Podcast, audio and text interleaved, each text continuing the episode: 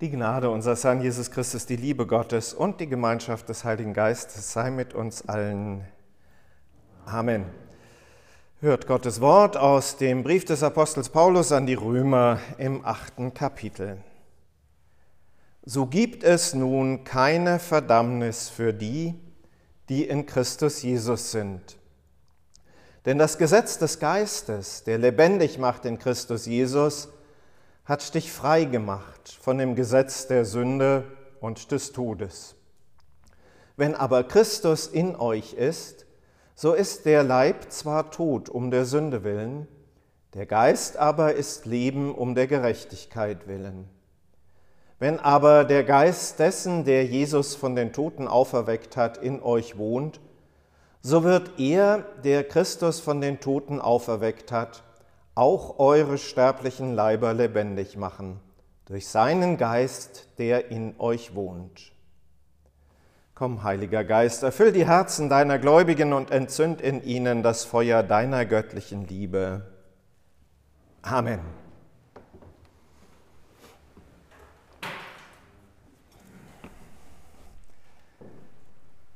Liebe Gemeinde, es gab in den letzten Jahren so eine grundlegende Überarbeitung der Predigtexte und äh, ich habe den Eindruck, jemand, der also für Himmelfahrt und für äh, Pfingsten zuständig gewesen ist, der kannte die Bachmotetten. Also auch dieser Text wieder einmal ein Abschnitt, der auftaucht in einer der Motetten von Johann Sebastian Bach, in der Motette Jesu meine Freude.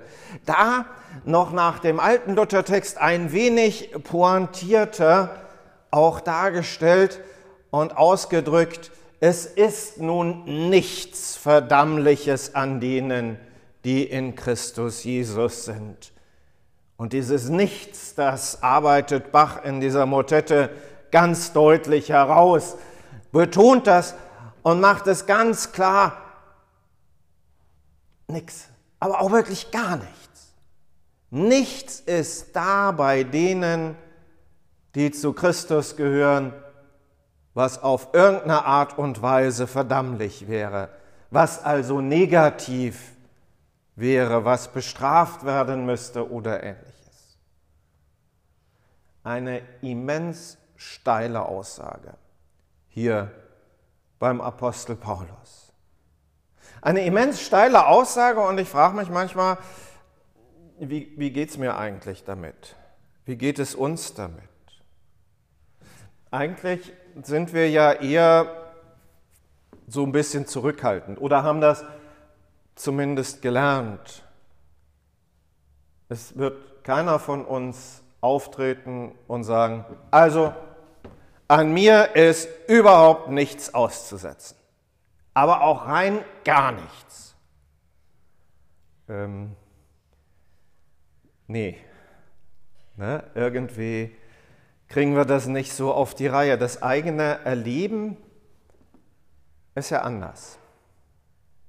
Es ist eben nicht immer so gut, wie es sein könnte oder wie es eigentlich sein müsste. Und es gibt immer wieder die Situationen, auch in meinem eigenen Leben, wo ich dann hinterher sage, oh Mann, du mal. Ähm, wo man sich hinreißen lässt, wo man auf verbale Angriffe, die vielleicht gar nicht unbedingt als Angriff gemeint sind, dann gleich wieder heftig reagiert, wo man der Eskalationsspirale eher bei ihrem Weiterschwingen hilft, als dass man versucht, sie zu bremsen. Von dem Gesetz der Sünde und des Todes spricht Paulus und meint damit genau das, dass wir, zumindest solange wir in dieser Welt sind, aus der Geschichte auch nicht rauskommen. Dass das immer wieder einfach auch passieren wird. Dass wir aus eigener Kraft und aus eigenem Ermessen das nicht schaffen, uns komplett zu solchen zu entwickeln, die sagen könnten, hier an mir ist kein einziger Makel zu finden. Da kommst du nicht raus. Zeitsprung. Jerusalem, knapp 2000 Jahre zurück, dieses Pfingstfest. Die Jünger versammelt, auch erst noch mal so in sich gekehrt, in der Besinnung auf sich selber, in dem Nachdenken, ein bisschen mit Furcht behaftet. Wie soll das Ganze denn nun werden? Was passiert denn nun? Und dann dieses Wunder durch den Heiligen Geist, das sie dazu bringt, nach außen zu treten und zu erzählen und von den großen Taten Gottes zu erzählen, zu erzählen von dem, was Jesus Christus ist, was er getan hat. Ein ganz befreiendes Element. Ne? Erstmal so in sich abgekapselt, in sich verschlossen und dann diese immense Befreiung. Hey, das erzählen wir jetzt und können gar nicht anders. Dieses Erlebnis, dieses Ereignis ist singulär. Das hat sich so in der Geschichte der Kirche nicht nochmal wiederholt. Und doch erinnern wir immer wieder daran, weil es uns heute etwas angeht. Weil diese Gabe des Heiligen Geistes, das, was da passiert ist, genau das ist, was in kleinerem Rahmen, aber immer wieder auch bei uns passiert. Dass der Geist Gottes bei uns und in uns wirken will und uns frei machen, befreien aus diesem in uns selber gekapselt sein, auf uns selber blicken.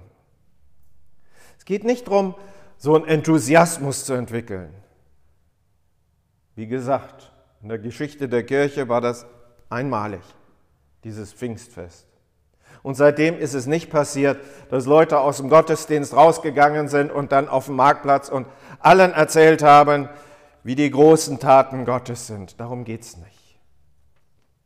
Es ist gut, wenn es erzählt wird.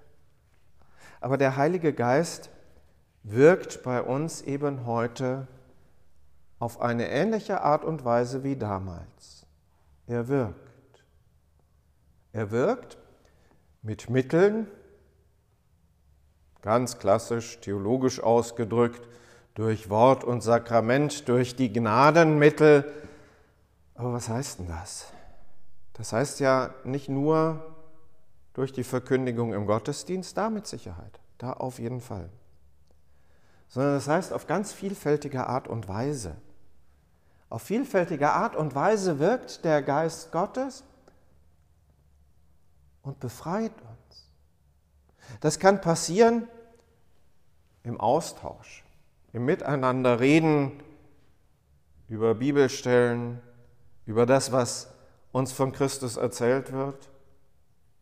Es kann passieren im Gebetskreis. Es kann passieren da, wo wir eine Andacht lesen oder hören.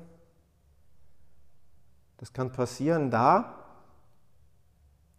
wo wir an Gottes Wort denken, wo es uns vor Augen oder vor Ohren tritt, in Bildern oder in der Musik, mit ganz viel Fröhlichkeit. Die sind da rausgegangen und sind aus diesem in sich gekehrt sein aus dieser Traurigkeit, die da ja auch so eine gewisse Rolle mitspielt, sind die in eine Fröhlichkeit hineingekommen. Darum geht es, dass dieser Geist Gottes in uns deutlich macht, bei Gott bist du tatsächlich so einer, an dem nichts, aber auch gar nichts mit Makel gefunden wird. weil er auf dich schaut und Christus sieht. Es ist keine Verdammnis bei denen, die in Christus Jesus sind. Nix. Da wird nichts mehr angeklagt, weil er alles getragen hat. Das braucht immer wieder diese Zusicherung, das braucht immer wieder die Zusage, das braucht immer wieder das Erinnern daran. Aber dann darf es auch wirklich raus. Und dann darf es vielleicht in sowas raus wie Jesu meine Freude, dann darf es raus in Liedern, dann darf es raus im davon reden, weil tatsächlich uns dieser Geist Gottes klar macht und deutlich vor Augen stellt, du bist geliebtes Kind Gottes, dir kann keiner was. Und der Friede Gottes, der höher ist als alle Vernunft, bewahre unsere Herzen und Sinne in Christus Jesus. Amen.